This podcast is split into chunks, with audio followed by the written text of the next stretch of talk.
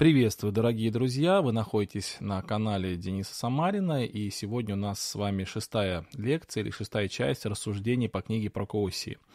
Если вы смотрите это в записи, можете сразу перемотать на 10 минут, потому что мы начнем через 10 минут, потому что пока я жду людей, которые а, ну, присоединятся к нам в прямом эфире. Для этого я скину ссылочку в свой YouTube-канал, в свой ВК-канал а, страничку ВКонтакте. Поэтому, если вас там нет, присоединяйтесь. Найти меня легко.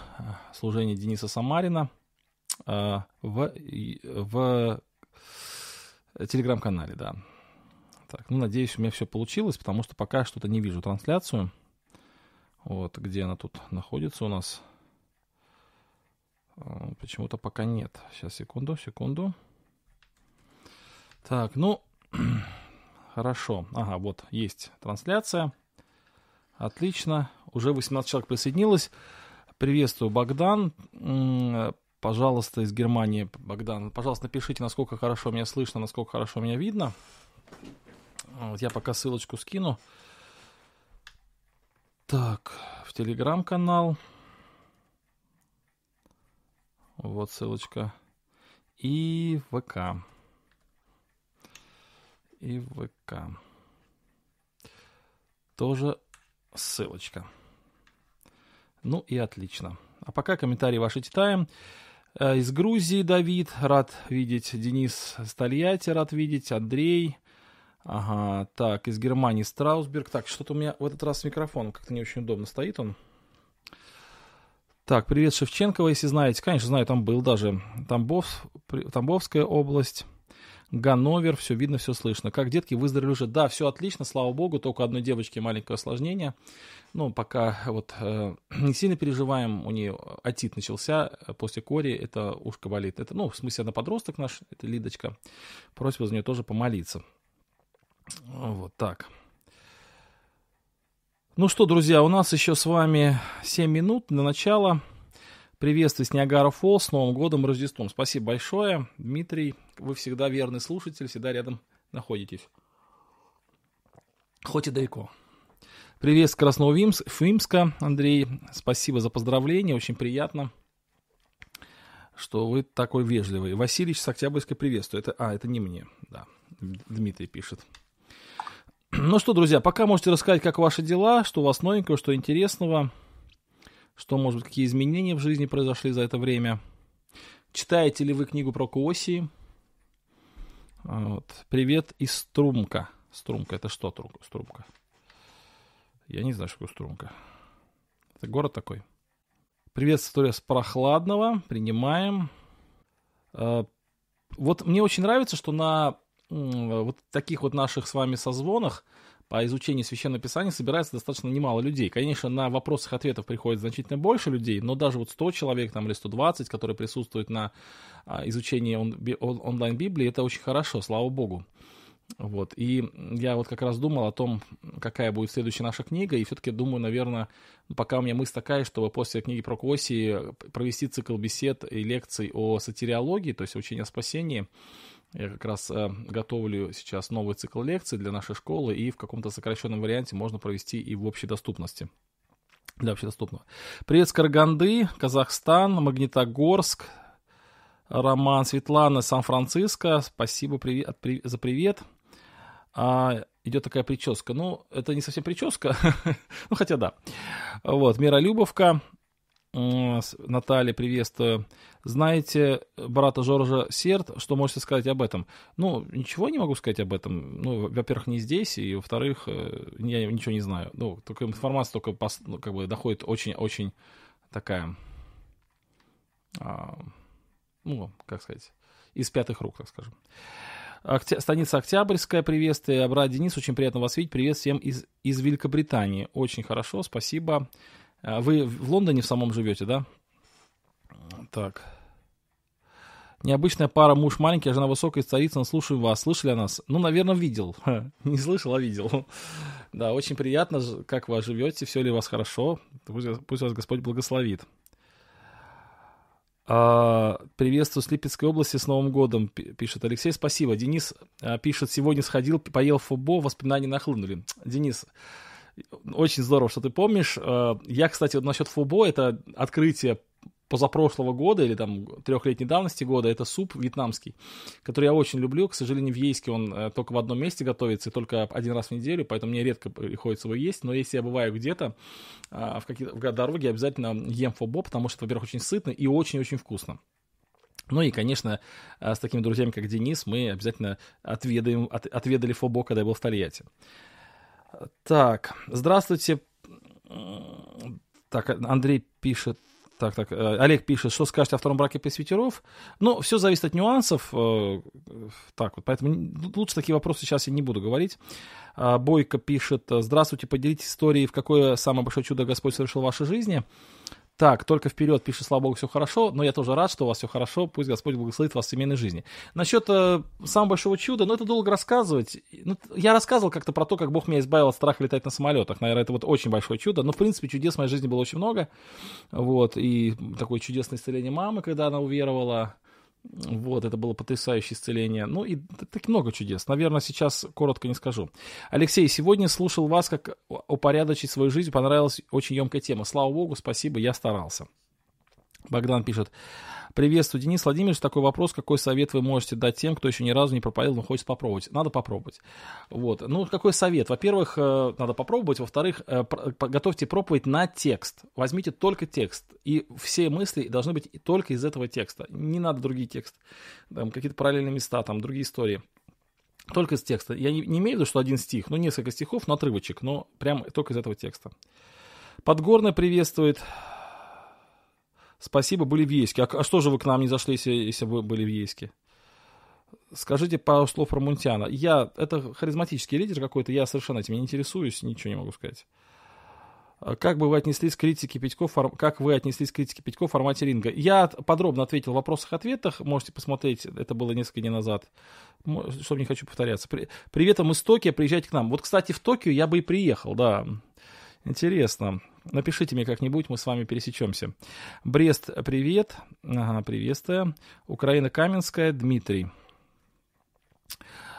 Очень приятно. Спасибо вам за ваши труды. Можно ли смотреть Олега Бокова? Ну, конечно, можно. Почему нет? Но надо помнить, что он адвентист, и на него определенно накладывает отпечаток вот это адвентистская такая как бы а, догматика, поэтому имейте это в виду.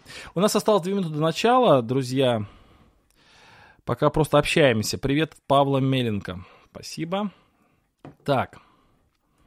Было много сообщений, а сейчас что-то они э, исчезли, эти сообщения. Точнее, не исчезли, а уменьшились. Ага, вот увеличились опять. Привет из Гомеля, как самочувствие у вас и ваших деток? Слава богу, мы все выздоровели. Я уже сказал, вот в начале, ну, никого еще не было. А, только одна девочка, у нее небольшое осложнение, отит возник, это ушко болит после кори, такое бывает. Вот мы сейчас лечим ушко. А так все остальное хорошо. Слава богу. Приветствую от, Га- от Галины. Денис, я живу в городе Стрежевом. Алексей. Очень хорошо, спасибо. Все, друзья, время 21.00, там мне часы пикнули. Вот, поэтому сейчас мы с вами начинаем. 106 человек у нас в начале нашего эфира.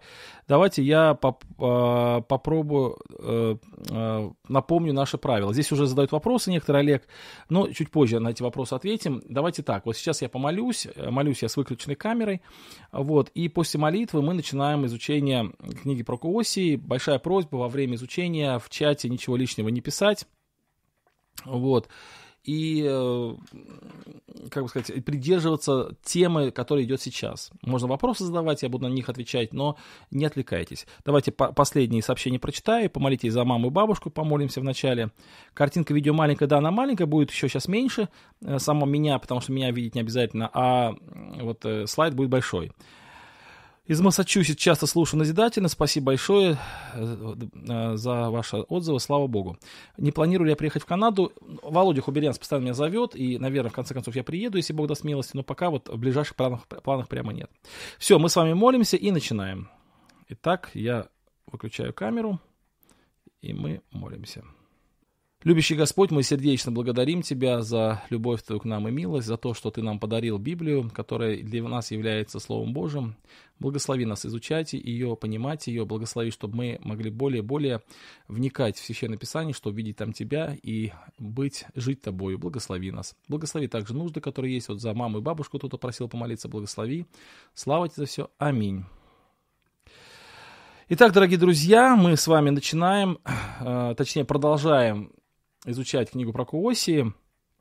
И я напомню, что мы с вами уже прошли такой раздел надписания. Мы говорили э, подробно об этом достаточно. И вот здесь э, курсивом подчеркнуто то, что уже мы прошли с вами. И сейчас мы находимся в разделе номер два после надписания. Это раздел, который охватывает первую главу до, с первой главы до третьей главы, до пятого стиха. И он называется «Израиль. Неверная жена». И мы в этом разделе достаточно подробно посмотрели с вами на а, первый блок этого раздела «Странный брак и странные дети». Помните, да, какие имена были у этих детей? Непомилованно, это не мой народ, вот такие имена. И странный брак, потому что а, Осия, как образ Бога в этой истории, он а, любит жену, которая ему изменяет. Подобно как Бог любит Израиль, который ему изменяет. И сейчас мы с вами подошли к, три, э, к следующей части, это вторая глава с первого стиха по вторую главу 23 стих. Это расторгнутый и восстановленный брак расторгнутый и восстановленный брак. И эту часть можно разделить на две части. Первая часть со второго стиха по 13 стих, судебный процесс и приговор, и с 14 стиха по 23 стих, помилование и восстановление брачного союза. А, то есть две части. Мы постараемся сегодня обе эти части э, увидеть и о них порассуждать. Вот. Но вначале я хотел бы вам показать э, одну картинку и немножко поговорить об этих людях, которые здесь нарисованы, эм, и картинка, которая внизу нарисована. Немножко посвятим этому времени, потому что довольно интересная история.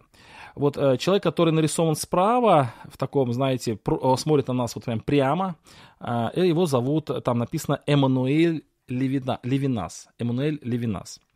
Вот, этот человек, это философ, он еврейского происхождения, я не буду подробно о нем рассказывать, это достаточно значимая фигура в философии, значимая фигура в таком интеллектуальном, э, он значительный вклад внес в интеллектуальное наследие 20 века, но чем он интересен, я вам расскажу. Дело в том, что вот здесь мы внизу видим картиночку такую, это концлагерь. Э, во время Второй мировой войны мы знаем, что было очень много концлагерей, в которых содержались э, евреи чаще всего, ну и там и были другие народы, но вот мы знаем, что Гитлер, он устроил именно против евреев, против цыган, против а, некоторых других э, таких вот э, людей, это осо, особый такой геноцид, и вот очень много евреев было в концлагере. И вот Левинас, он тоже попал в концлагерь, хотя у него была возможность избежать этого, но не вся семья смогла получить возможность выехать из Германии, поэтому он тоже остался, и он оказался в концлагере.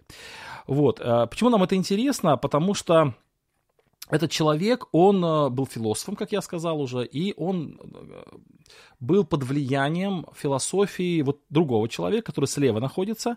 Его зовут Мартин Бубер. Вот видите, да, там написано Мартин Бубер. Вот. Мартин Бубер тоже был человеком весьма интеллектуальным, тоже еврейского происхождения, тоже внес огромнейший вклад вот в философию интеллектуальную Э, науку или интеллектуальный вклад внес в 20 век. Но вот э, чем интересна философия Бубера? Давайте вот сейчас, друзья, вот может быть кто-то скажет, зачем мне это все нужно, эти Буберы или Винасы, но вот вы услышите э, интересную мысль, и она очень тесно связана с книгой про Косси.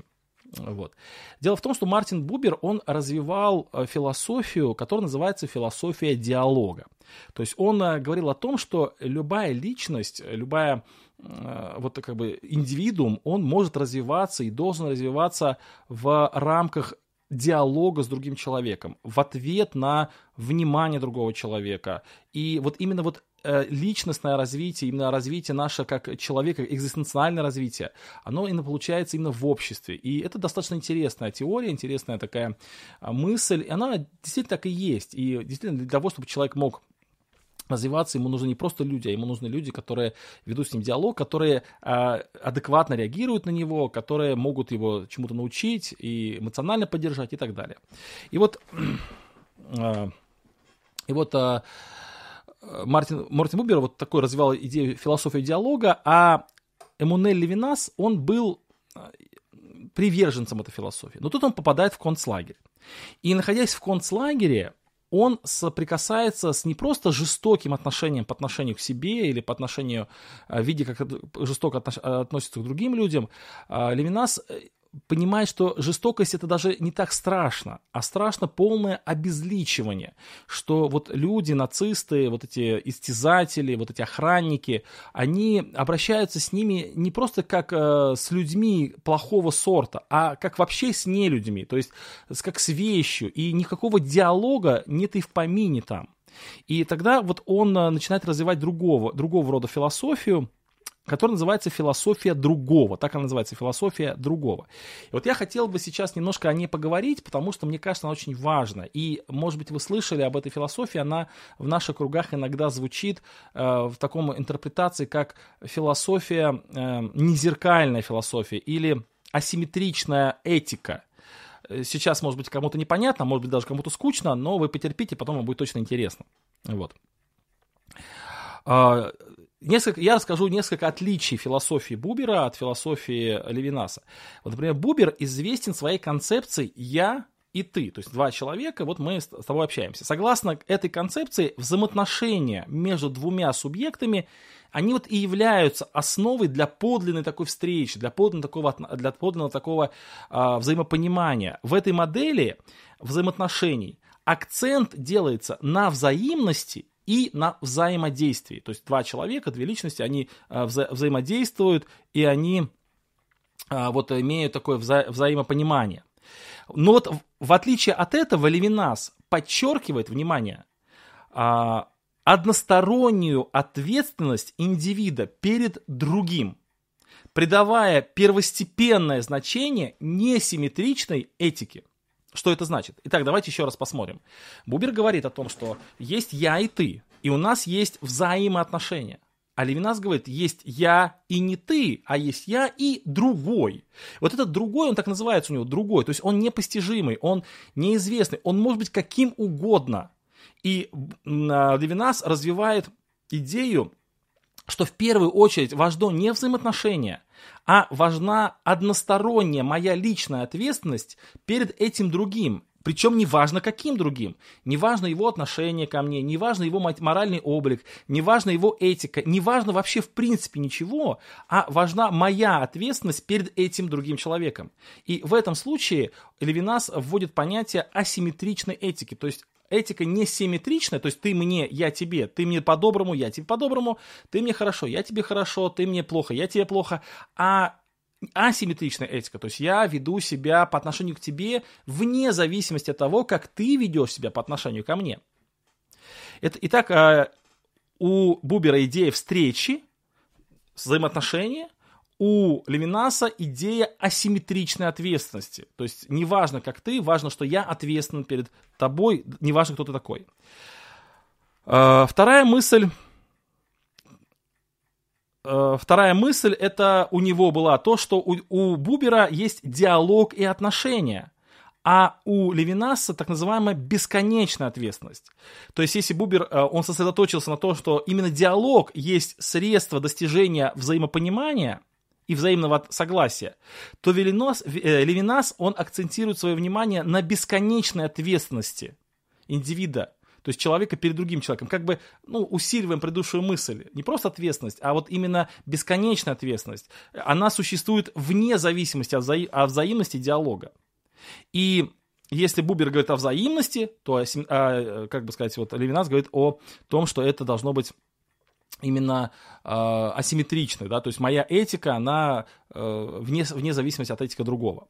Вот, и это очень важный момент такой, что вот, э, вот этичная, этическая эта составляющая у Левинаса, она превышает все остальное. Итак, вот э, почему я привел этот пример, э, потому что а, вот а, это интересная логика, друзья. Вот давайте посмотрим, да, человек находится в обществе. Вот давайте мы на, посмотрим на наши с вами жизнь. Вот мы с вами живем, просто в обществе живем. Насколько часто наше с вами отношение по, друг, к другим людям, оно зависит от того, как люди относятся к нам. Насколько мы способны а, просто транслировать именно э, любовь и доброту и порядочность вне зависимости от, того, от того, что мы встречаем вот по отношению к нам. И на самом деле это очень редкое явление. То есть мы чаще всего оправдываем свое поведение именно тем, что, как говорят другие люди, я в одной проповеди привел такой пример, что мы являемся зеркалами, а в то время как должны являться светом, а не зеркалами. То есть свет это то, что светит, а зеркало то, что отражает другого человека. Вот я подошел к зеркалу, а, увидел там, вот как знаете, вот иногда смотришь, кошка там подошла к зеркалу и увидел там и шарахнулся от зеркала, потому что ей стало страшно того, что там увидел, или смешно. Вот так и у нас. Вот мы, мы смотрим на человека, и он к нам плохо относится, и мы к нему плохо, он к нам по-вежливому, и мы к нему вежливо. Вот это вот такая зеркальная. Почему я об этом привел, друзья, пример? А потому что, ну, я еще раз скажу, что Левинасу очень сложно было это сделать в концлагере, когда к нему относились чрезвычайно плохо, когда его обезличивали, когда никакого диалога даже в помине не было, и вот он жил этой философией другого, то есть философией, когда вот и, и он со своей стороны мог оказывать доброту и любовь по отношению к тем людям, которые э, вокруг него. Так вот, почему, друзья, об этом говорю? А, потому что э, давайте вспомним такой текст Священного Писания, это как бы центр Евангелия.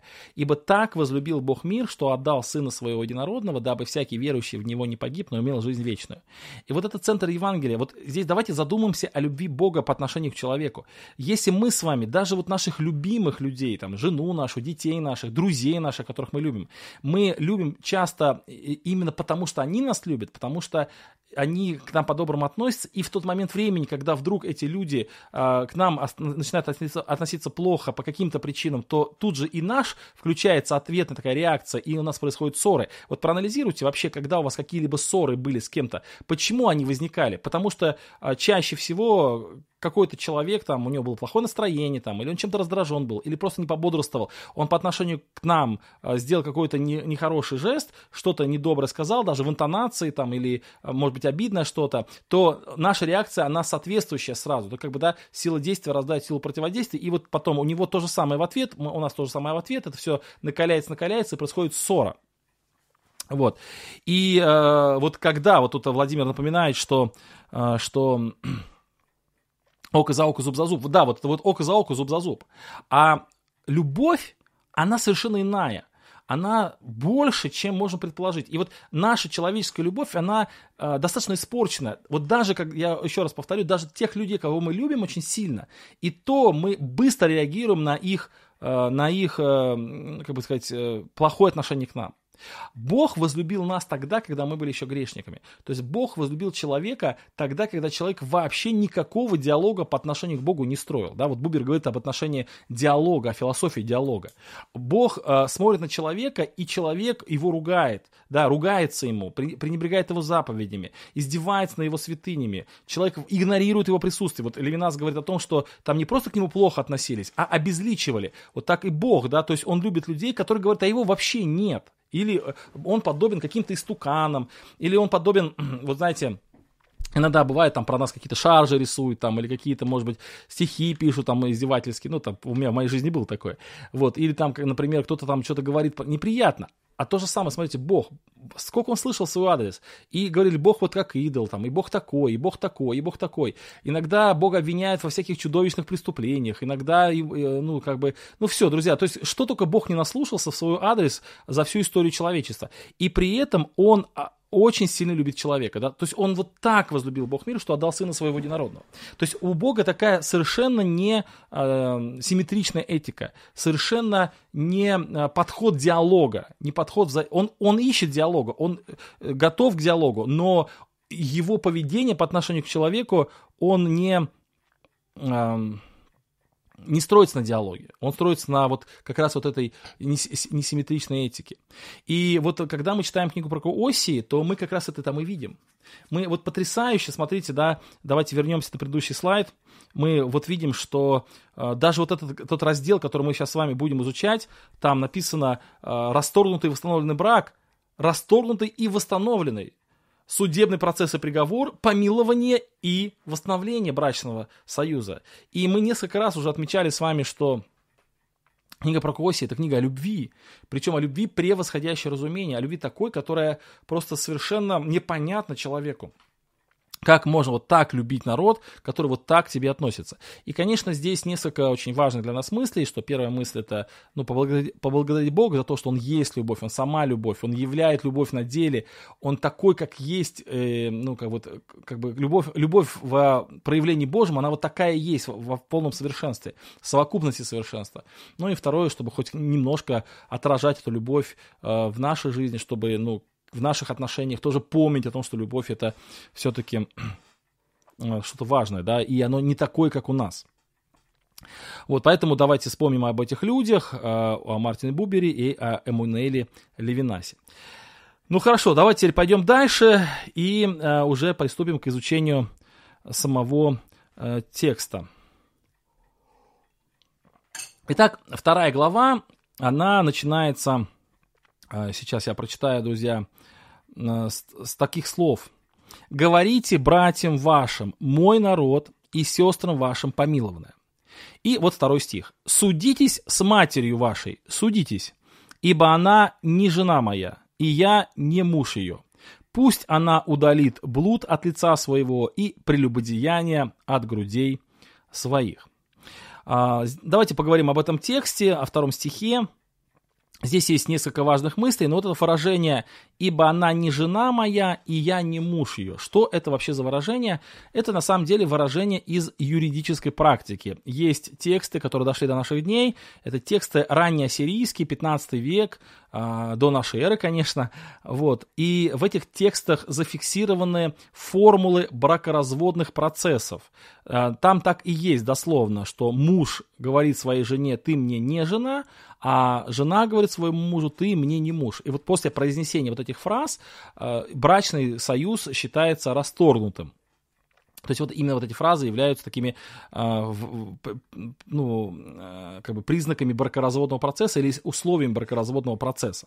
И вот то же самое здесь, ну, примерно это та же самая культура, те же самые принципы и в еврейском народе было. То есть вот как бы Бог использует эту формулу бракоразводного процесса, чтобы сообщить, что теперь оно, э, их, их брак расторгнут, теперь они уже не являются для друг друга мужем и женой. То есть это такая судебная практика. Вот. И здесь очень важно понимать, что вот это выражение «судитесь», оно в еврейском языке имеет значение не просто «судитесь», а, а э, предъявляйте обвинение. То есть не просто вот, знаете, вот мы пришли в суд, и вот и мы как бы хотим просто зафиксировать расторжение брака. Нет, у Бога есть определенное обвинение. Он не просто расторгает брак, потому что ему надоела эта там жена, или потому что там как-то хочется другого, другую жену выбрать, а потому что у него есть претензии к этой жене. Вот, то есть как бы она не выполнила свои условия брачного договора. Вот, ну мы об этом еще чуть поговорим. Вот, теперь тоже важный вопрос, посмотрите, здесь написано «судитесь с вашей матерью», вот, а, то есть он как бы обращается к детям, да, то есть он говорит, первый стих, «говорите братьям вашим», то есть как бы к детям, мой народ и сестрам вашим помилованное, судитесь с вашей матерью, то есть мать и дети. И э, так как, вот смотрите, это немножко сложный поэтический образ, э, и который несет в себе большую смысловую нагрузку, но нужно его понять. То есть вообще мы говорили о том, что в книге про Осии, Осия это образ Бога, а Гомерь это образ Израиля. Вот. И поэтому, когда есть Бог и Израиль, вернее, когда есть Оси и Гомерь, и у Гомерь есть дети, э, непомилованные и не мой народ, так называются дети, так именно детей, то здесь все понятно. Вот дети, вот, э, вот мать, вот э, муж. А вот когда это переносится на теперь на Бога, то есть вот есть Бог, и есть народ израильский, то как разобраться, кто дети, а кто мать? То есть вот дети это кто? И мать это кто? И вот здесь немножко сложный такой политический образ, что и мать, и дети это тоже народ израильский. То есть под матерью здесь понимаются в виду сам народ израильский прошлое поколение, а под детьми понимается народ израильский текущее поколение.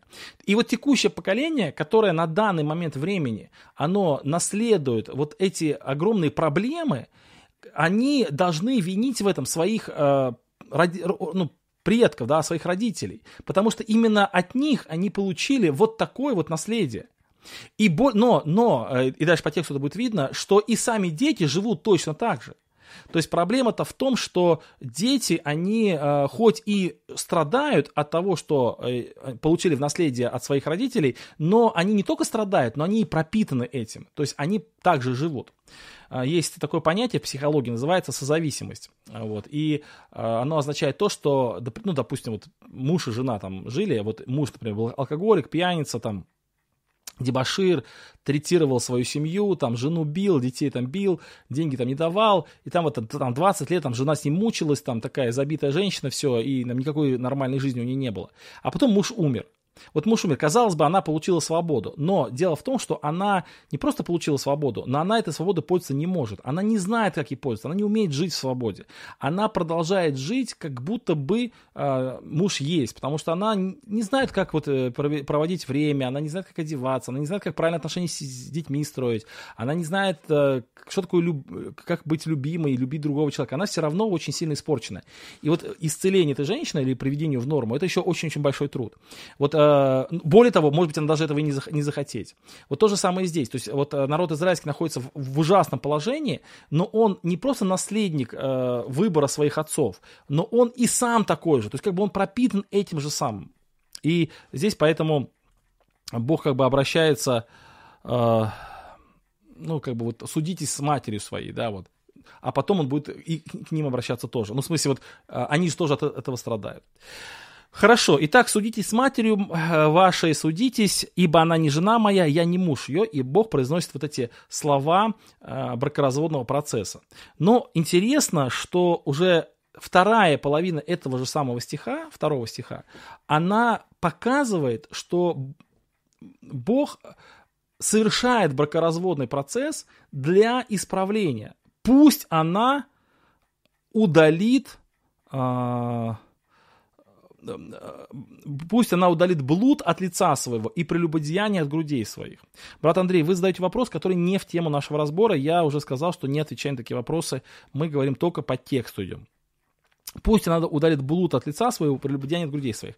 Но вот, кстати, вот это выражение блуд от лица и прелюбодеяние от грудей, э, многие толкователи понимают так, что женщины, которые э, посвятили себя вот этому ремеслу, они наносили на лицо определенные татуировки, а у грудей носили определенные такие амулеты, э, свидетельствующие о их положении, свидетельствующие о их занятии и о их как бы нравственности. И вот это, э, это не то, что был позор, нет, наоборот, это была определенная честь, потому что в то время это было храмово, ну, поклонение языч, э, языческим богам, это вот такой образ поведения приветствовался, вот, даже в каком-то мере почитался, вот, и поэтому вот такие знаки отличия они носили. И вот а, Бог говорит, что вот ты мы разводимся, но развод для чего? Для исправления. Вот это очень, очень интересная мысль.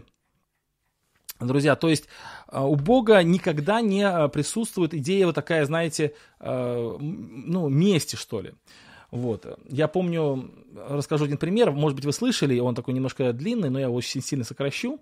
Я его слышал давным-давным-давно, много-много лет назад, и наверняка есть люди, которые знают, с кем эта история произошла, и, может быть, более точно ее расскажут. Я знаю через пятые руки, не совсем уверен, что знаю подробности точно, но смысл такой, что э, еще до того, как э, были образованы какие-то братства в России, когда многие верующие евангельские были такие рассеянные, э, как я помню эту историю, то э, был брак между братом и сестрой, и вот они поженились, и э, на следующий же день его арестовывают и приговаривают к 25 годам лишения свободы, это было сталинское время. Она э, забеременела как раз, и э, а его приговорили к, ну, как, к тюремному заключению с 25 лет с конфискацией имущества без права переписки. И вот как, через какой, ну, так как она забеременела, то ей дали в этом доме дожить, пока она не родит, а после рождения ребенка забрали в детский, в детский дом, вот, а ее, как бы сказать, а, а у нее дом отняли. И она сходит с ума, ее помещают в, псих, в психиатрическую лечебницу. Вот. Муж в это время неизвестно где находится, проходит лет 10, наверное, может быть, да, около 10 лет, может быть, чуть больше, может быть, 12 или 15, я не знаю точно, ну, может быть, даже 15 лет проходит, его освобождают из-за смерти Сталина, он выходит на свободу. Вот. И когда он вернулся на свободу, он стал спрашивать, где его семья. И вот его семья, э, никто не знает где. Ребенок где-то в детском доме. Мать где-то, жена где-то где в сумасшедшем доме, в, доме, в психиатрической лечебнице. И ему говорят, брат, ну теперь начни жизнь сначала, женись заново, там, создай семью сначала. Он говорит, нет, у меня есть семья. И он начинает их искать. Он находит дочь. Дочь воспитана в советском духе. Она знает, что отец у ней враг народа. Она его не принимает. Но он находит к ней контакт, находит к ней ну, доступ. В конце концов, она его принимает, она соглашается жить с ним. А потом она уверовала, эта дочь, потому что вот настолько хорошо а, он а, на нее влияние оказал. Потом они ищут мать, находят мать, она умалишенная, они забирают ее домой, она живет дома, доставляет массу неприятностей, там все разбивает, им не на работу идти никуда, они уходят, все дома плохо. Потом однажды в один день она утром просыпается, и она приходит в себя, и у них семья восстанавливается. То есть эта история вот, очень интересная, и она, э, чем мне нравится эта история, чем она хороша. Я еще раз говорю, я прошу прощения у тех, кто эту историю знает, может быть, я очень сильно все напутал, может быть, много-много сказал не так, как есть, но сам факт этой истории, что брат, который много лет не видел свою семью, и которая семья была как бы потеряна, он говорил, у меня есть семья, я не буду э, жениться заново, я не буду э, еще раз там создать семью, у меня есть я, семья, я буду за нее бороться. И вот он за нее борется. Он борется и, казалось бы, совершает невозможное. Вот. И это, по милости Божией, так хорошо и есть. И вот э, написано, друг любит во всякое время, а вот у человека тяжелое время, кто же его будет любить? Вот и здесь мы видим тот же самый принцип. То есть Бог не просто говорит, ну хорошо, а ты так плохо поступала, давай мы с тобой разведемся, вот ты не, не моя жена, я не твой муж, все, на этом все. Нет, даже, даже бракоразводный процесс, даже бракоразводный процесс Бог использует в педагогических целях для того, чтобы привести человека, э, привести свою жену в надлежащее состояние. То есть он говорит, судитесь с вашей матерью, судитесь, а ибо она мне не жена, я ее не муж, пусть она удалит. Пусть она удалит блуд. Вот смотрите, из послания Коринфянам я привел текст, да, если я говорю языками человеческими, ангельскими, а любви не имею, то я имею звенящий или кимвал звучащий. Если я имею дар пророчества и знаю все тайны, и имею всякое познание и всю веру, так что могу горы переставлять, а любви не имею, то я ничто. И так далее. Любовь долготерпит, милосердствует, любовь не завидует, любовь не превозносится, не гордится, не бесчинствует, не ищет своего, не раздражается, не мыслит зла. То есть получается, смотрите, здесь какие вызовы любви? Раз ей надо долготерпеть, значит, есть что долготерпеть. Если надо милосердствовать, значит, кто-то проявляет крайнюю жестокость. Не завидуют, значит, у кого-то лучше, чем у тебя. И так далее. То есть, но любовь, она все это покрывает. Любовь никогда не перестает. Она все покрывает. И вот как, не, как нам не хватает вот такой любви в нашей жизни, когда мы вот так любим друзей, да, друг поступил плохо, а мы любим его, когда в семье, когда родители любят своих подростков. Вот подростки вырастают и начинают, например, там, ну, как богородие, как нам, борозить, или как вот, ну, забыл это слово, но в смысле плохо себя вести. И сразу у них портятся отношения, потому что родители говорят, а что он со мной так ведет? Я его вырастила, я его воспитала. И там, или отец говорит, я столько в него силы вложил, а он так себя ведет. И у них портятся отношения. Где любовь? Любовь, которая превосходит все это, которая как бы, а, которая покрывает все это. Человек ведет себя плохо, а ты долго терпишь, милосердствуешь, не завидуешь, э, веришь всему. Написано, любовь всему верит. То есть, как бы не разочаровывается в человеке, веришь, что человек может исправиться как вот Бог сказал называть Аврааму Сару Сарой с двумя «р», когда, то есть матери многих народов, хотя там она еще далеко до этого была. То есть верою называл в будущее. Вот, и э, э, поэтому вот это, этой любви нам не хватает очень сильно. Но вот именно в этом тексте мы видим такую же любовь, что Бог, Он любит, да, вот пусть она удалит блуд от лица своего и прелюбодеяние от грудей своих, да, богородить, точно, хорошее слово, вот я его забыл. Вот такая вот, значит, здесь мысль, да, что Господь, Он так вот э, показывает опять свою любовь, о которой мы уже много-много раз говорили. Давайте пойдем дальше. Дальше, э, воз, вот Бог пред, пред, предупреждает, что ли, э, народ израильский о возможных последствиях, которые ждут э, его из-за измены э, народа израильского Богу. И тут э, существует два как бы таких последствия, достаточно серьезных, и не просто серьезных, но и очень важных для понимания. Дабы я не разоблачил ее до нога и не выставил ее, как в день рождения ее. Ну, по-русски говоря, в чем мать родила, да. И э, продолжение, и не обратил ее землю, землю сухую, и не уморил ее жаждою. Я расскажу такую историю, когда был в Израиле, я несколько раз был в Израиле, однажды, помню, мы ехали с, одним, с одной женщиной, экскурсовод, прям замечательная женщина, у меня, кстати, на канале есть где-то запись, как она рассказывает о Масаде, вот, и она сказала такую мысль интересную, что Израиль это единственная страна в мире, э, урожай которой зависит не от, э, ну, по крайней мере, в прошлом так было, не от климата, а от э, верности. То есть во всех странах мира урожай зависит от климата, да, то есть вот насколько климат хороший, насколько там дожди, там насколько все такое. А вот э, Израиле нет. В Израиле, когда народ верный Богу был, тогда Бог посылал и дожди, и урожай, и все хорошо. Когда Бог, когда народ отступал от Бога, занимался идолопоклон, идолопоклонством, то Бог его этим как бы наказывал. Но вот здесь слово наказывал нужно понять, что такое наказание Бога. Бог не просто посылал жажду, а он как бы не давал дождя. То есть по умолчанию эта земля не имеет дождя. То есть дождь это как бы благословение Божие. Убери Бога, уйдут его благословения. Вот то же самое здесь. Смотрите.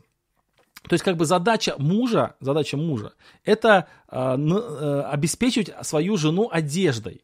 Ну, кстати, вот в книге «Исход» так конкретно написано, да, то есть да, даже, если, э, даже если муж по каким-то причинам решил там, расстаться с женой, ну, в смысле, вот она ему надоела, то он обязан все равно это обеспечивать одеждой. Вот. И в случае развода, но, но в случае развода по вине жены тот муж, бывший, не обязан этого теперь делать. И в момент расторжения брака бывшая жена лишается всего того, что она получила от мужа. То есть в народе израильском э, жена, она была не просто э, как бы ча- частью брачного как бы семьи, она была зависима от мужа настолько, что если она оказывалась виновной перед мужем, то уходя муж забирал все его, и она оставалась фактически даже без одежды.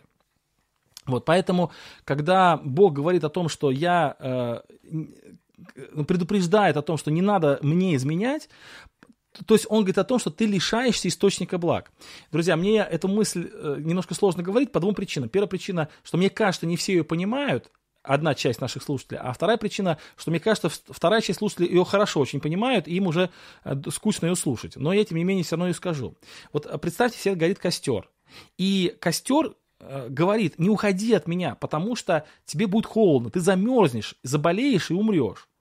То есть костер не мстит человеку уходящему. Он не говорит, хорошо, вот ты ушел, теперь я сделаю, чтобы тебе было холодно. Нет. Он предупреждает, что уходя от костра, ты как бы лишаешь, ну, ты уходя от костра, ты лишаешься его тепла. То есть это просто предупреждение, это не месть. Вот когда Бог говорит, что э, уходя от меня, то есть расторгая со мной брак, ты лишишься всего, это не то, чтобы месть злого э, человека, который желает напортить тому, кто не хочет с ним строить отношения. Нет. Он говорит, что других источников благ нет. Если ты уходишь от меня, то куда же ты придешь? То есть, ну, нет другого источника власти, нет другого костра, нет другого источника тепла. Уходя от меня, ты в любом случае будешь мерзнуть. Поэтому не надо от меня уходить, потому что иначе ты потеряешь все. И вот тут то же самое. Дабы я не разоблачил ее до нога и не выставил как в день рождения ее. То есть, это вот эта важная мысль. И, кстати, очень интересно, что вот эти слова, они испол... исполнились над народом израильским физически, то есть необразно. Дело в том, что у ассирийцев, у них был такой, такой обычай, когда они завоевывали народ и уводили в плен людей, то они этих пленных раздевали до нога связывали между собой веревками, и вот в таком виде они вели их, их в плен в, в, в те места, куда они, куда они будут переселять. Поэтому э, ну, народ израильский не просто образно лишился одежды, он и физически лишился, потому что они оставили Бога. И вторая, моя, и вторая мысль этого отрывка, что э, по, последствия такой измены Богу, это то, что э, земля, которая должна быть э, молоком и медом, да, то есть земля, в которой подлинно течет молоко и мед, она превращается в сухую пустыню, потому что Бог ее оставляет. Вот, и это тоже важно, потому что вот э, мы уже говорили о том, что вот народ израильский, он очень сильно зависит от урожая, и им нужен дождь, им нужна хорошая, э, хорошая погода, и Помните, в начале, самом, там, может быть, пару лекций назад я говорил, что для израильтян, которые очень нуждались вот э, в поддержке со стороны природы, они э, переключили свое внимание с Иегова на Ваала. И вот у соседних народов, там у финикийцев, у хананеев, у них именно Ваал был богом дождя. И поэтому многие израильтяне, они переключались на поклонение Ваалу, потому что он был богом дождя. Вот. Но здесь тоже очень важная мысль, что вот это вот поклонение а, Ваалу, оно сопровождалось тем, что они, а, люди должны были не просто жертвовать Ваалу, они должны были еще вступать в блудные отношения со жрицами Ваала. Вот как раз э, Гомерь, возможно, была одной из них. То есть, и для того, чтобы удобрить, чтобы ну, как бы задобрить бога дождя Ваала, вот этого противника бога Ваал, как сатана, да, вот они, э, поклоняясь ему, Ваалу, они вступали в блудные отношения. И вот здесь какая интересная логика, смотрите как бы это с их стороны богослужение, ну как бы жертва их богу, а с другой стороны это плотское и достаточно греховное наслаждение. И вот такая духовность им была очень по сердцу. Вот, и я тут даже подчеркнул так, такая духовность была для евреев э, всегдашним искушением. То есть как бы э, с одной стороны, это же богослужение, ну, служение Богу, и с другой стороны, это как бы и тебе приятно. Поэтому вот они туда уходили в это направление, то есть как бы сдвигались в ту сторону. Они часто э, действительно поклонялись Ваалу именно таким образом.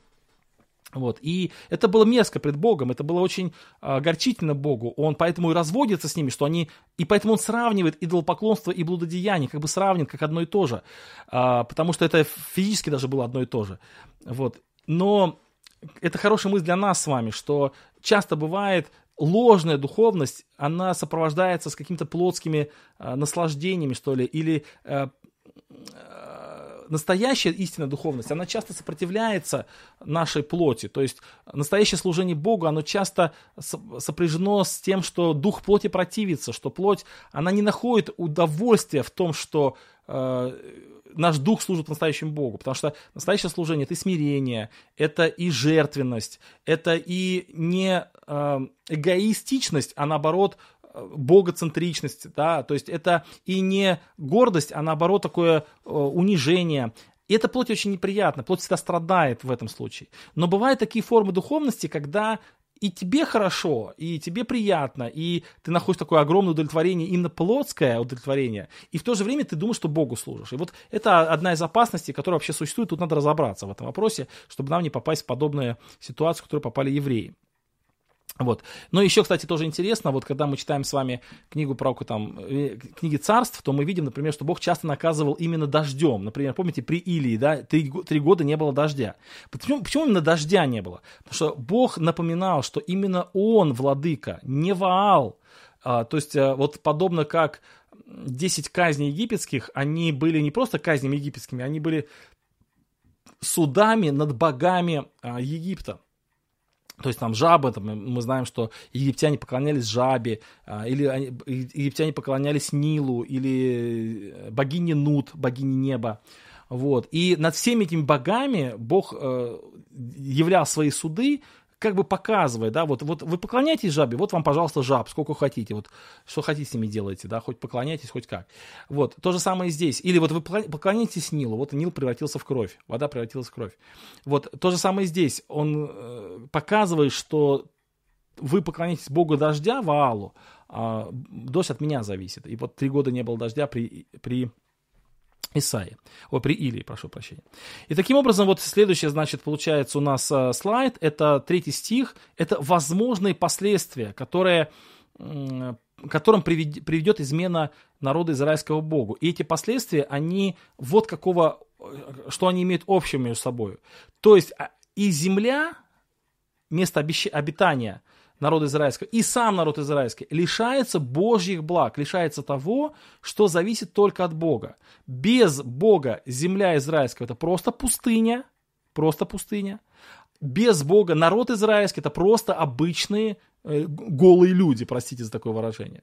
То есть именно э, Бог облекает израильтян своей славой, и именно Бог наполняет землю Израиля плодородием. Кстати, э, вот э, тут я сейчас скажу очень такую страшную мысль, то, что сейчас в Израиле происходит, э, то есть там плодородие и так далее, вот почему я считаю, что это не Божье благословение, потому что оно э, достигается техническими способами, то есть как бы там орошение земли и все остальное, это как бы такая, знаете, подмена Божьего благословения, то есть э, Бог, он как бы, ну, иначе действовал, вот. Хорошо, друзья. Итак, ну это маленькая вставочка, на нее можно не обращать внимания. А, итак, друзья, что вот это важная мысль, еще раз. Сам по себе человек, он, он очень-очень жалок и нищ. Сама по себе земля это просто выжженная пустыня. Именно присутствие Бога наполняет землю благословением, а человека достоинством. И вот эта мысль вот этот мостик на нашу жизнь. Вот кто мы, если не Бог? Вот в одном тексте Бог говорит, вот если я сниму с вас все вот эти подвязки, сниму вас это, что останется? Вместо благовония – зловоние. Вот сам человек, он такой. Именно Божья, ризы Бога, одежда праведности Божией, они нас, э, как бы сказать, облекают в свет. Если Бог уйдет от нашей жизни, то и у нас – все не, ничего не останется. И здесь э, меня еще, сегодня немножко тянет на философию, но я скажу, что, например, то, что мы сейчас наблюдаем в, Ев, ну, вот, э, в, хотел сказать, в Европе, но и в Европе, конечно, и в Америке, и в России, но в Европе, наверное, сейчас больше всего это наблюдается. Вот, что наблюдается? Э, когда мы знаем, что европейская культура, она сформировалась именно благодаря христианским ценностям. То есть именно христианские ценности, они как бы легли в основу, изложили фундамент вот европейской культуры, европейской цивилизации. И много-много столетий пусть э, с искажениями, пусть с разными проблемами, но все равно именно христианские ценности, христианский фундамент был основой и культуры, и, и науки, там, и искусства и всего остального. Сейчас мы наблюдаем что? Мы наблюдаем, когда, ну вот уже там около ста лет, э, такой разрыв с корнями христианскими, когда вот э, эти ценности, они как бы остались, не питаясь, благо, э, вот, как бы ценности сами по себе остались, там уважение к правам человека, уважение к женщине там, и так далее, но они оторвались от соков Евангелия, питающих их силою. И что, к чему это приходит? И мы сейчас видим, насколько все это искажается, насколько это, как вы знаете, этот красивый цветок начинает увидать, и вместо красоты появляется какое-то зловоние, какое-то какое искажение появляется. Почему? Потому что, оставляя Бога, человек приходит в это в ногое состояние в ногое состояние. Андрей, ну вы же обещали не спрашивать ничего, помимо... Вот, вот, вот прям несколько сообщений выше, вы сказали, все, я больше не буду. И опять вы продолжаете уже, нам сообщили, где вы учились, вы сообщили, какие-то книжки мне спрашиваете. Ну, зачем как бы это нужно? Вот. И таким образом, друзья, вот это важная мысль, которая показывает, ну, что Бог, Он единственный источник блага. От, уходя от Него, мы как бы уходим не просто кому-то, мы уходим в никуда. Мы уходим в никуда. А, вот, э, как знаете, я, по-моему, по-моему, у Бориса Гремещакова была песня такая, вот, и он там пел, что кому ты грозишь, здесь никого нет, кроме Бога. То есть, как бы, действительно, то есть, это интересная мысль. Ну, ладно. Идем дальше, друзья, и э, очень важно, что причины измены народа израильского Богу. Вот, а казалось бы, вот почему, вот почему э, народ израильский стал Богу изменять? Вот казалось бы, зачем? Есть такая пословица, от добра добра не ищут, да, то есть как бы так все хорошо, так замечательно все, зачем э, надо изменять, зачем вот э, уходить к другим богам каким-то, какая причина? И вы знаете, э, Осия 2 глава 5 стих, 2 э, глава 5 стих, он открывает нам эту причину. И эта причина очень интересная. «Ибо блудодействовала мать их, и осрамила себя зачавшая их, ибо говорила, пойду за любовниками моими, которые дают мне хлеб и воду, шерсть и лен, елей и напитки. Вот. А, и здесь открываются две важнейших причины. Просто очень важных две причины. Итак, жена изменится, она надеялась получить не только хлеб и воду, то есть обильные осадки урожай, если переводить вот на язык а, уже не образов, а реальности, но и шерсть и лен, то есть одежду, и также елей напитки – Иначе говоря, она надеялась получить все необходимое для благоденственной жизни. Кстати, вот этот последний термин напитки, термин напитки – вот. Он может, ну, например, в э, Септуагинте, вот L, LXX это вот Септуагинта, то есть это 70 по-латински, и это значит 70 э, толкователей, которые переводили Септуагинту, то есть это греческий перевод э, Танаха. Ну, кто, кто не знает, то есть что такое Септуагинта? Это ветхозаветные книги Танаха, то есть Ветхого Завета, они были переведены на греческий язык, который, это еще было, конечно, до Нового Завета, до Христа, 70 а, мудрецами. Поэтому называется перевод 70 толковников или септуагинта. И вот э, там перевели вот этот греческий глагол или греческое существительное напитки, перевели как все, что мне необходимо. Все, что мне необходимо. То есть это, э, это жена, она ушла от своего мужа ради чего? Ради а, материальных благ. Всего, что ей необходимо. Все, что она хочет. И это сребролюбие или вот эта погоня за материальным, она является корнем, корнем всех зол. Написано, сребролюбие есть корень всех зол. Помните написано? То есть это как раз, вот здесь вот это видно мысль. И часто бывает люди, они оставляют Бога именно по причине каких-то материальных выгод. Одно из, одно из искушений Христа было это материальные блага, да, то есть поклонись, это все богатство будет у тебя, сатана сказал Христу, все богатство.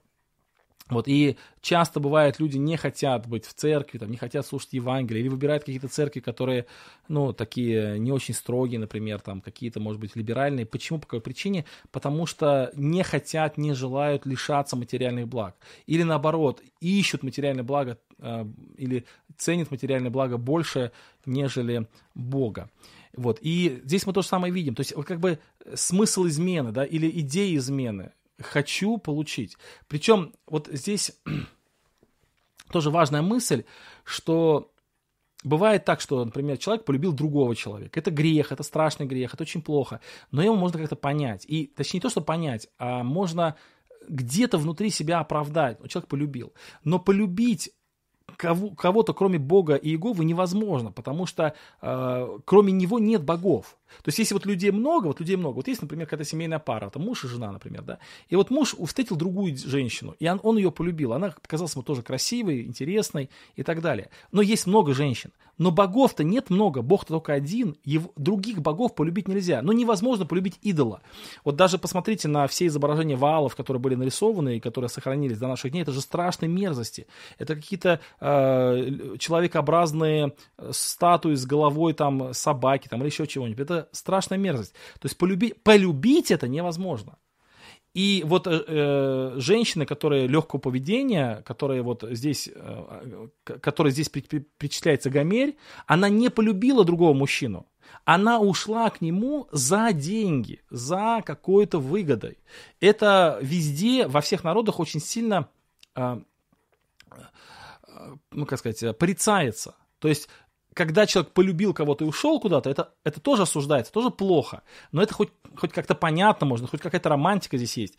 Но когда человек уходит ради выгоды, когда человек готов на интимные отношения ради денег, то это называется определенным словом в нашем русском языке, и поэтому и это осуждается, и это считается очень плохо.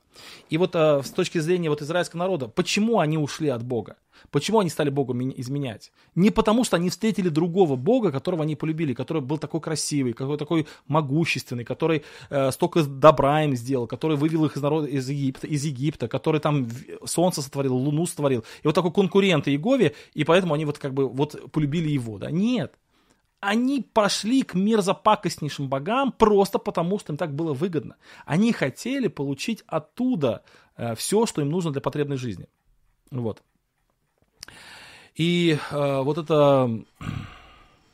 Андрей, Андрей, вы, так, вы такой смешной. Вы хотите теперь задать какой-то вопрос, э, пусть он будет не про философию, но пусть по книге Оси. Но до пятой главы Оси мы еще недалеко не дошли. Я говорю, вопрос задать по, по тому э, разбору, который мы сейчас ведем. Не, не, по, не по пятой книге Оси, а потому что мы сейчас делаем. Вот. Итак, э, первая такая достаточно страшная мысль, действительно страшная, что народ израильский ушел от Бога, потому что, потому что просто им было так выгодно. Вот. Не потому что они полюбили. И вторая мысль о том, что они, смотрите, а не знала она, что я, я давал ей хлеб и вино и елей, и умножил серебро и золото, из которого сделали истукана Ваалу. А второе, как бы причина, потому что они не понимали, что именно Бог это делает все. То есть Бог подает. Вот, ну, я уже сказал, да, в начале мысль о том, что... Э, я сказал мысль вначале, что Бог является источником блага. И люди почему-то забыли об этом, и как бы у них ушло это из памяти. Ну, почему я уже объяснял, это было в начале, второй, наверное, разбор был у нас по книге про Коси, я там говорил об этом. Но сам факт, что они стали думать, что эти блага, вот эти э, чужие боги могут дать. А, вот они стали об этом думать. Они забыли, что истинное благо только от Бога. Всякое, всякое даяние доброе и дар свыше не сходит только от Бога. Других вариантов нет, так и Яков пишет. Вот. И даже, более того, из того, что Бог им дал, они из этого сделали статую Ваала, думая, что Бог им, э, Ваал им даст. Но это то же самое, как есть такой культ карга, наверное, вы слышали, культ карга, да, много раз про него братья рассказывали, я рассказывал тоже. Это во время Великой Отечественной войны, ну, во время Второй мировой войны, когда на там, Полинезийских островах э, туземцы, э, они стали строить на, на своих, ну, там остров Туземский, да, где-нибудь, ну, там какой-нибудь остров, и там, получается, есть американская база, есть там, живут туземцы, вот. И к американцам мимо американской базы летят самолеты и сбрасывают на парашютах грузы, там, еду, там, оружие или еще что-то. И это, это, туземцы это видели, и они подумали, а почему эти огромные железные птицы сбрасывают вот эту еду, там, оружие, припасы, одежду, спрашивают, сбрасывают именно вот этим странным белым людям, а почему не нам? Какая разница птица железная, кому сбрасывать? И они подумали, что, наверное, э, железная птица, она э, любит какие-то вот такие полосы взлетно-посадочные. И вот они взяли и они полностью скопировали взлетно-посадочную полосу, они скопировали э, вышку радиосвязи, они все из дерева сделали, они даже человека посадили туда с такой штукой, которая похожа на рацию, что-то бубнила. Они думали, что все это сделав, э, птица прилетит к ним и, и, и принесет им провизию. И называется культ карга. Карга это груз по-английски.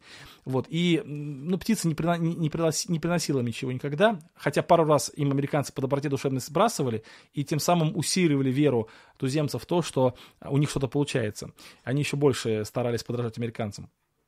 Но сам факт. И вот очень часто бывает у человека такой вот э, культ карга срабатывает. Он думает, что если он будет подражать внешне, то он получит и внутреннее. Как однажды пророк, пророк сказал одному царю, ты думаешь, что ты царь только потому, что ты живешь в кедровом доме?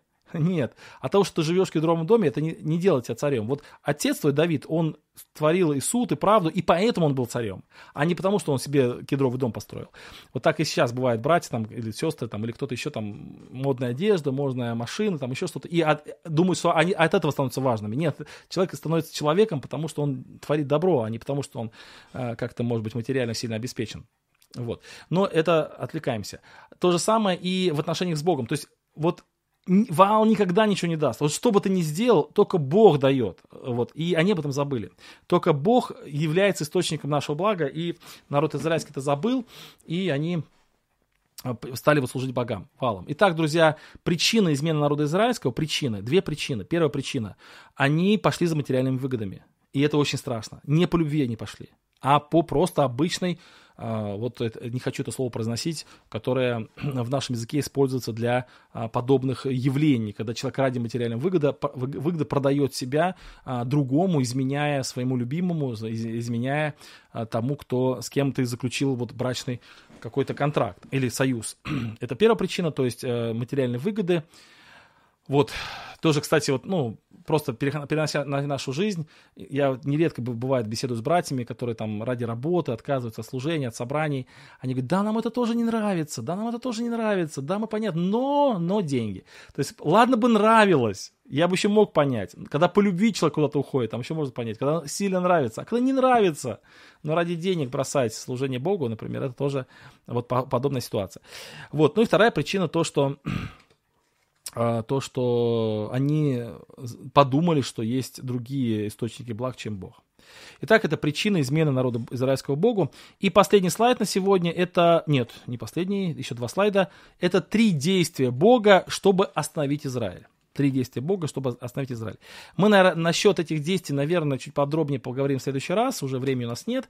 Но все равно. Итак, три действия. Первое действие. За то, вот, ну, как бы за это, ну, за вот эти их действия, я загорожу путь ее тернами, тернами, ну, вот этими колючками, и обнесу ее оградою, и она не найдет стезей своих. То есть первое, что делает Бог, он лишает э, израильского народ возможности выйти. То есть вот как бы человек хочет по этому пути идти, а Бог его просто лишает этого пути. То есть как бы загораживает, всякие обстоятельства ставит, ну то есть загоражу путь тернами, обнесу ограду, и она не сможет найти. То есть Бог как бы препятствие ставит.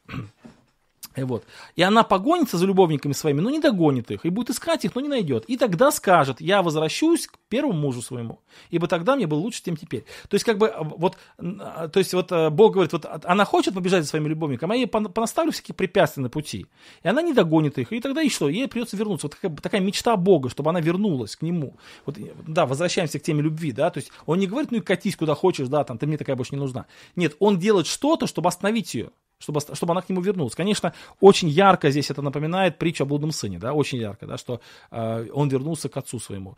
Вот очень, очень часто в жизни трудности они заставляют возвращаться нас к Богу.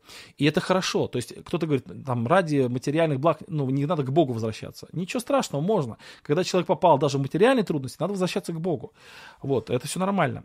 Но сам факт, то есть смотрите, он ставит препятствия на пути препятствия на пути. И в нашей жизни это бывают какие-то там болезни, там, переживания какие-то, не знаю, какие-то просто физические препятствия. Бог не хочет, чтобы человек э, удалялся от него. Он ставит препятствия. То же самое бывает на работе. Человек ради работы удаляется от Бога, от служения Бога, от посещения богослужения удаляется. А Бог всякие препятствия начинает ставить. Для чего? Чтобы человек, ну, сказал, стоп, стоп, стоп, я не хочу э, вот тут и к нелюбимому идти, да еще и через такие трудности, лучше вернуть своему мужу. Мне тогда было хорошо.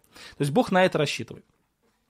А, вторая причина это такая, она такая достаточно большая. Зато возьму назад хлеб мой, и в его время вино, в его пору отниму шерсть и лен, чем покрывается нагота, и открою срамоту, а, и прекращу всякое веселье, праздники. Но я здесь пропускаю. И опустошу виноградные лозы, и о которых она говорит, что это у меня подарки, которые дарили мне любовники мои, и, про, и превращу их э, в лес и полевые звери. Ну, короче, трудности, материальные трудности, духовные трудности, физические трудности, вот всякие разные трудности, да, то есть не просто на пути, вот, не просто на пути, а э, Бог ставит препятствия, а вот просто человек приходит в какое-то очень тяжелое положение, да.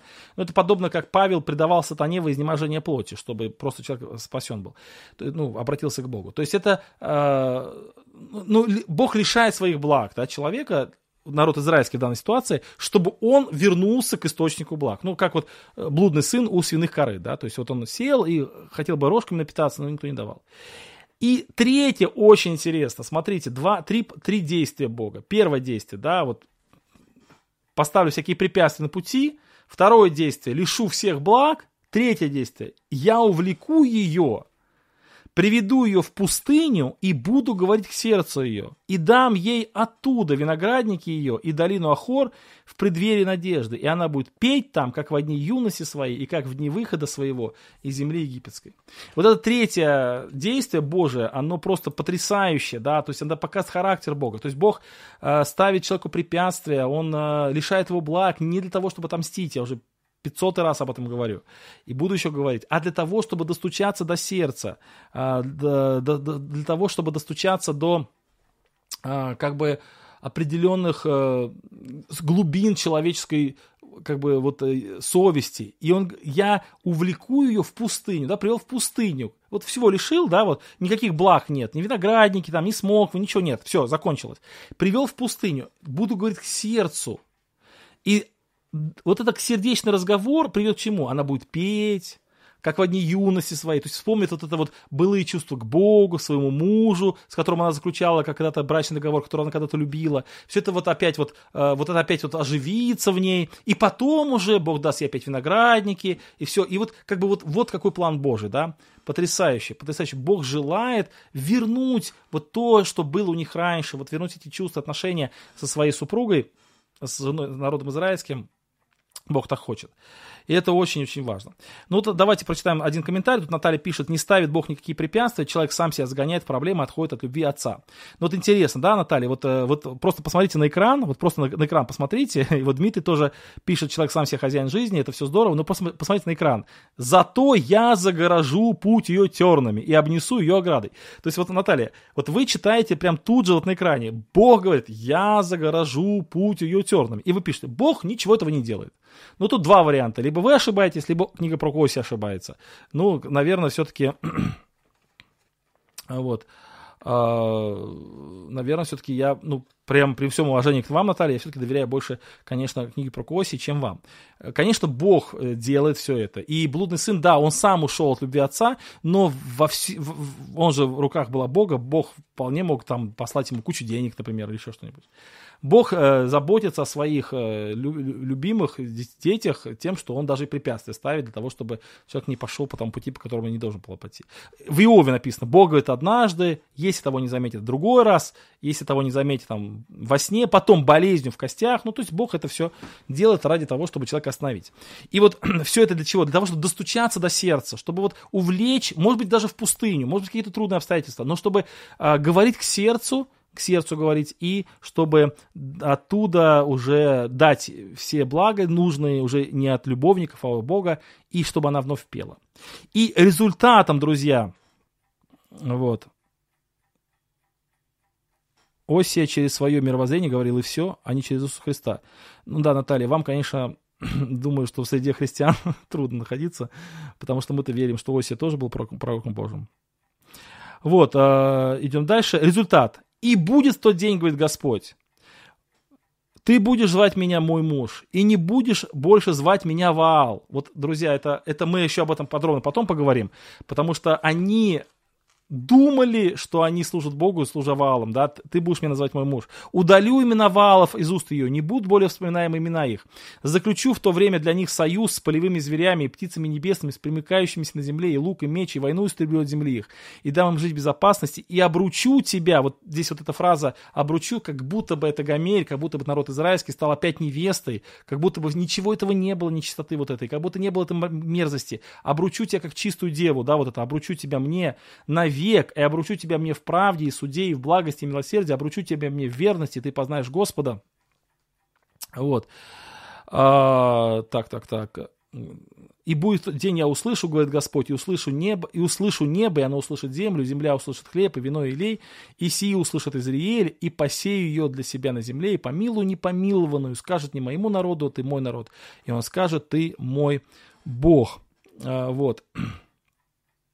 И а, это, конечно, случилось во время Христа. Вот когда Христос пришел, Петр, помните, мы в прошлый раз говорили, что Петр сказал, что на, там, на том месте, где вам сказано было, нет, не вы, не, вы не мой народ, будет сказано, что вы мой народ. И это что за место? Это как раз э, вот, э, ну, мы в прошлый раз подробно говорили, что это Христос. То есть именно вот, вот это вот исполнение вот этого момента, что поговорю к сердцу, э, вот дам новые виноградники, и будет петь, и опять обручу ее, как вот Павел говорит, я обручил вас э, Христу. Это все во Христе происходит. То есть вот это обновление, оно невозможно на старых рельсах. То есть народ израильский, даже если бы он вернулся из сирийского плена, он бы не вернулся обновленным. Поэтому вот это обновление, о котором здесь идет речь, это обновление только э, в Новом Завете произошло. Вот, ну на этом все. Да, Наталья, да, она пошла погружаться в любовь отца. Интересно, как вы это делаете, конечно, без Библии. Ну ладно. Так, э, значит, э, понравилось, так, профил, так, хорошо, давайте да, прочитаем комментарий. Бог никогда не откажется своему народу, что вернуть назад будет идти против своих постановлений и заповедей. Ну, э, вот такие вот вещи нельзя говорить, будет, будет идти против своих постановлений и заповедей, это очень рискованно, такие вещи. Мы с вашей понятно, но надо облекать более в более правильную форму. Друзья, на этом все. Время час, ровно час прошел. Почему без Библии? Ну, потому что вы же не верите Библии. Вот, вот тут написано в прикосе, это же Библия, а вы ее ставите под сомнение. Вот, да, да, я согласен, что это очень странно с вашей стороны, но тем не менее. Друзья, если какие-то вопросы есть, давайте еще пару, пару минуточек мы э, по, обсуждаем их. Если нет, то будем заканчивать, потому что, в принципе, мы, я сказал все, что хотел сказать. Давайте коротко посмотрим на то, что мы сегодня говорили. Это об асимметричной этике, которую Бог проявляет нам. Это о э, суде, который Бог судится со, своим, со своей это, народом израильской женой, о пос, возможных последствиях, о причинах измены, э, о трех действиях Бога, чтобы остановить Израиль, и о результате этих действий, которые э, потом все-таки произойдут уже в Новом Завете. На этом все, друзья. Да благословит вас Господь. Сейчас мы будем молиться в заключении нашего разбора. А вот я сейчас верну тогда вот эту сцену. И здесь есть такое... Так, не то. Вот. Э, завтра, если Бог позволит, э, выйдет у меня запись кни... ну, обзора книг. И также мы завтра планируем с Алексеем Дашевским записать что новенького вдруг, наконец-таки. Разборы сохраняются по понедельникам, если Бог позволит, все будет э, хорошо, то мы э, продолжим разбор в следующий понедельник, книгу про Косия. Все, помолимся. Любящий Господь, сердечно благодарим Тебя за такую великую любовь, благослов... Э, э, за такую глубокую книгу. Благодарим Тебя за то, что Ты много нам напоминаешь. Помоги нам это не, за... не забывать, а запоминать, чтобы в нашей жизни исправлять то, что должно быть исправлено. Благослови всех, кто присутствовал на этом разборе, всех нас благослови. Слава Тебе за все. Аминь. Все, друзья, с Богом. Спасибо, что вы были э, на разборе. У нас сегодня было 160 человек. Это достаточно неплохо. Да благословит вас Господь.